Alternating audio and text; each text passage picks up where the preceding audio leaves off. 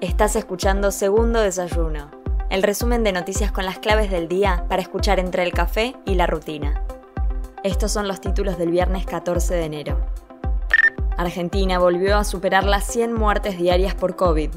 Ayer se registraron 128.402 casos de coronavirus y 139 víctimas fatales en el país. La proporción de camas de terapia intensiva ocupada ya supera el 40% de la capacidad total de atención. En lo que va del año ya hubo más de un millón de positivos detectados. La inflación del 2021 superó el 50%. El INDEC informó que en diciembre este dato dio 3,8%, redondeando de principio a fin de año un total de 50,9%. El rubro alimentos y bebidas aumentó un 4,3%, aunque la carne registró subas de hasta 15% en el último mes del año. El presidente Alberto Fernández presentó el nuevo programa de precios cuidados y habló sobre este asunto.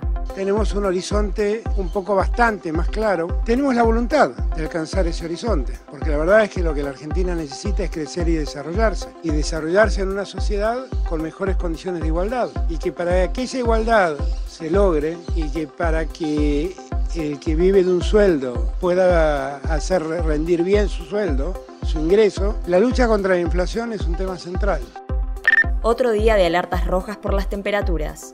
El Servicio Meteorológico Nacional emitió una nueva alarma advirtiendo el alto riesgo que significarán durante la jornada de hoy las temperaturas elevadas en buena parte del país. Cuyo, parte del noroeste, el centro de la Argentina y la ciudad de Buenos Aires entre las zonas más afectadas. El termómetro podría superar los 42 grados en la capital federal.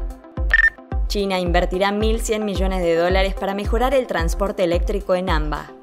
La Secretaría de Energía busca financiamiento chino para obras que beneficiarán directamente a millones de habitantes del área metropolitana de Buenos Aires con la construcción de una estación transformadora. La obra tendrá más de 500 kilómetros de tendido eléctrico de alta y extra alta tensión, la mayor en el área metropolitana de Buenos Aires en los últimos 30 años. Diferentes focos de incendios forestales en todo el país, el Servicio Nacional de Manejo del Fuego informó que las provincias de Santa Fe, Salta, Río Negro, Formosa, Buenos Aires, San Luis y Mendoza continúan registrando focos activos de incendios forestales. La situación parece ser cada vez más compleja e incontrolable, mientras que las altas temperaturas a causa de la ola de calor que azota a todo el territorio complican aún más la actualidad de los incendios. Soy Mel Somoza y esto fue Segundo Desayuno, el resumen informativo de El Destape. Te espero el lunes con más noticias. Hacenos parte de tu día.